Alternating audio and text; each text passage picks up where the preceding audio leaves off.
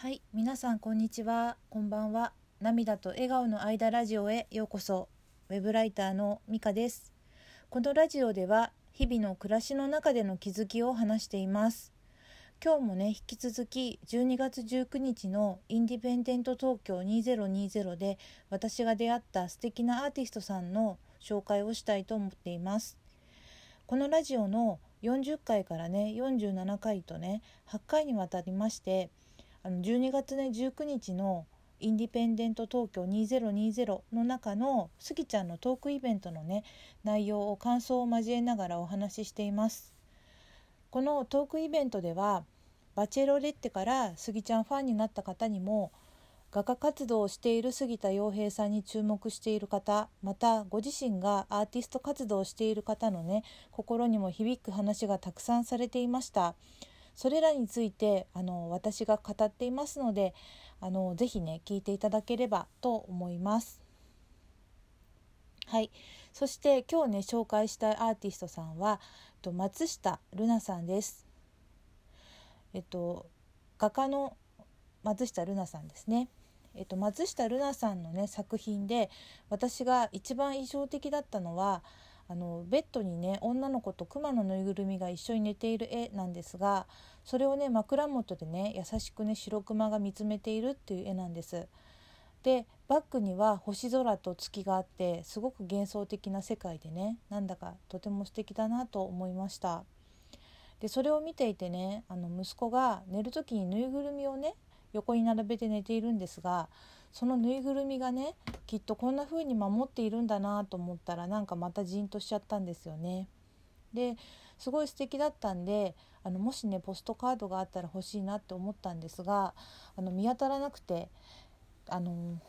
松下さんにね「これは新作だからポストカードがないんですか?」って聞いたら「この絵はねまだ未完成なんです」ってあの言われたんですね。えそうなんだこんなに素敵なのに未完成なんだなと思ってちょっとびっくりしましたまたね好奇心から未完成っていうのはもうイメージがああるけど書いてないんですか？それともイメージが降りてくるのを待ってるんですか？って聞いたらあのまだねこれから感じるのを待っているっていうような感じだったんでなんだかそのこと自体がな素敵だなと思いました。他の絵もね色合いがねとってもなんかこう淡い色使いが多くってあのぬいぐるみとかねあのワンちゃんとか女の子っぽい感じの絵が多くってとっても素敵でした。あのしつこいですがとにかく私はその白熊の絵がとっても好きなんですよね。なのであの完成したらねまた見せていただきたいなと思いました。えっと松下瑠奈さんのねインスタグラムのリンクをねラジオの説明欄とあとあのそれをシェアしたねあのツイッターのリプ欄にね貼っておくので是非ご覧になってください。であの今までね3人のねアーティストさんをねあの紹介をしてきたんですよね。であの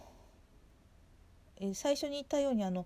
6ブース回らせていただいて今3人紹介させていただいてあとねもう一人ねあの今の時点であの紹介してもいいよって言ってくださってる方がいるので、えー、明日その方を紹介したいと思っています。で残りのお二人はねちょっとあの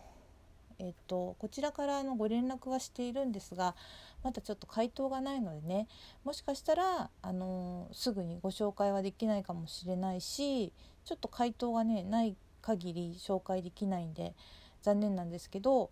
あのこの先でなんか回答いただいた時点であの急に急にあの時のって言って紹介するかもしれないしちょっと紹介できないかもしれないんですけどそんな感じです。いやでもあのこの間もね言いましたけどアーティストさんってね本当にお一人ね哲学や思いがあってなんかお話を聞いてるとねすごい楽しいなって思うんですよね。またね楽しいのがねこう一方的にこうこう話されるだけじゃなくてこっちの感想とかも素直に聞いてくださることがすごく多くってあのコミュニケーションがね双方向なんですよね。でそういうことをお話しながら思い出したんですがあのスギちゃんがね言っていた現代アーティストの良さの一つに作家が生きていることがあるって言ってた言葉があるんですけどもうそれを思い出しました。例えばね美術館に行ってこうあの並べられたね作品をただ見ることそれも楽しみ方の一つだしあのそばに書いてある解説を読んでね作品を見るのも味わい方の一つだけれどもあの今回本当に贅沢だなって感じたのは作品をね作った人がその場で思いを説明してくれることなんですよね。こんなことってね今までね体験したことがなかったですよね。それにねなんか無邪気に口にした感想をねなるほどみたいに聞いてくれる人もいたりねそうなんですよって嬉しそうに共感してくれるというね本当にね贅沢で素敵な時間を過ごしましたありがとうございますはいえーとではここでお便りをね紹介したいと思います。えっ、ー、とちゃんまゆさん、えーと好きな色は何ですか？と質問された質問仲間のまゆさんですね。ありがとうございます。えっとまゆさんもねあの私と同じようにね質問が自分の質問があれでよかったのかなとねなんかちょっと心配だったようなんですね。だけどまあ私があのそれを喜んでた人がねあのあの場にいましたよっていうことをねあのお伝えしたことで安心されたっていうことです。よかったです。なんでですかね質問って別に聞きたいことね聞けばいいと思うんですけどねやっぱりなんかこうみんなの前でする質問ってあの皆さんの目が気になるっていうかねできるだけみんなが知りたいことを聞きたいみたいななんか貢献欲みたいなのが湧き上がりものですね。あのでも今回はね絵の具もね眼鏡の質問も他の人のニーズもねあったようでよかったですよね。うん、だからこれからもまゆさん質問しましょうねいろいろ。であとえー、とあそうですね。スギちゃんのねラジオトークのねあの公式のラジオが終わってしまって残念だっていうことなんですよね。そうですよね。私もすごい残念です。あのピーチフルさんとねあのスギちゃんのあの結構いい感じのねお話好きだったんでね。うん。であのちょっとこうなんだろう。展開していくやつをなんかこう紐解いていく作業みたいなのもちょっとマニアックなんですけど好きだったんで、うん、まああと1回私まだあの最後の放送の分をまだあの分析分析って言っちゃうとあれですけどあの味わってないんでそれは楽しみ最後に味わいたいと思います。えっ、とはい、で私のラジオはねもうしばらく続けたい気持ちがありますので是非ねゆるく聞いてもらえたら嬉しいです。いつもありがとうございます。でお便りのねあの はここまでなんですけどあとちょっと補足というかあのまたねちょっと考えたことがあって今思っていることとしてお話ししたいんですけどあの昨日ね言語化についてねあのちょっとお話をねしたんですけれども実はね最近ねツイッターでこんな投稿を拝見しました。えっと脳科学者の池谷裕二氏は言語化とは言葉にできそうな安易な部分に焦点を絞りその一部を切り取って強調する歪曲化ですと述べる。もやもやした感情を長く抱えたままでいるためにはそのモヤモヤがある日啓示をもたらす喜びを得るためには安易な言語化言語化かっこ解像度の低減化は避けた方が良い。ということなんですね。なのでこれで啓示っていうのはね明らかに、えーと表し示すことつまりねあそうかこれだってしっくりきた感覚のことだと思うんですよね。でねあの昨日のお話だとねあのあ昨日のお話っていうか昨日私がラジオでねえっ、と50回目のラジオでお話ししたあの言語化のお話あのえっ、と美術作家のね三塚真二さんのあのエピソードから言語化っていうことをちょっとお話しさせていただいたんですけどえっとそのお話だとねその三塚さんが「青いスクエア」の作品をスギちゃんの「これはライフワークということ」というあの言葉によってね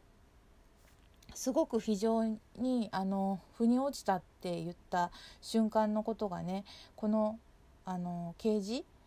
あのの瞬間なのかなって思うんですね。うん、だからあまあ何のことって思われる方はね是非ね昨日のラジオ50回目のね三塚真二さんのご紹介の回を聞いていただきたいんですけれどもあのだからこのモヤモヤしたね言語化できない期間が長かったりあるいはね期間としては短くてもその何ていうモヤモヤのあのが深深かったりすることはねとっても大切でだからこそこの日ある日ね訪れるその啓示あのこれかっていう瞬間ですよね。によってもたらされる喜びが深いんだなって感じたんですね。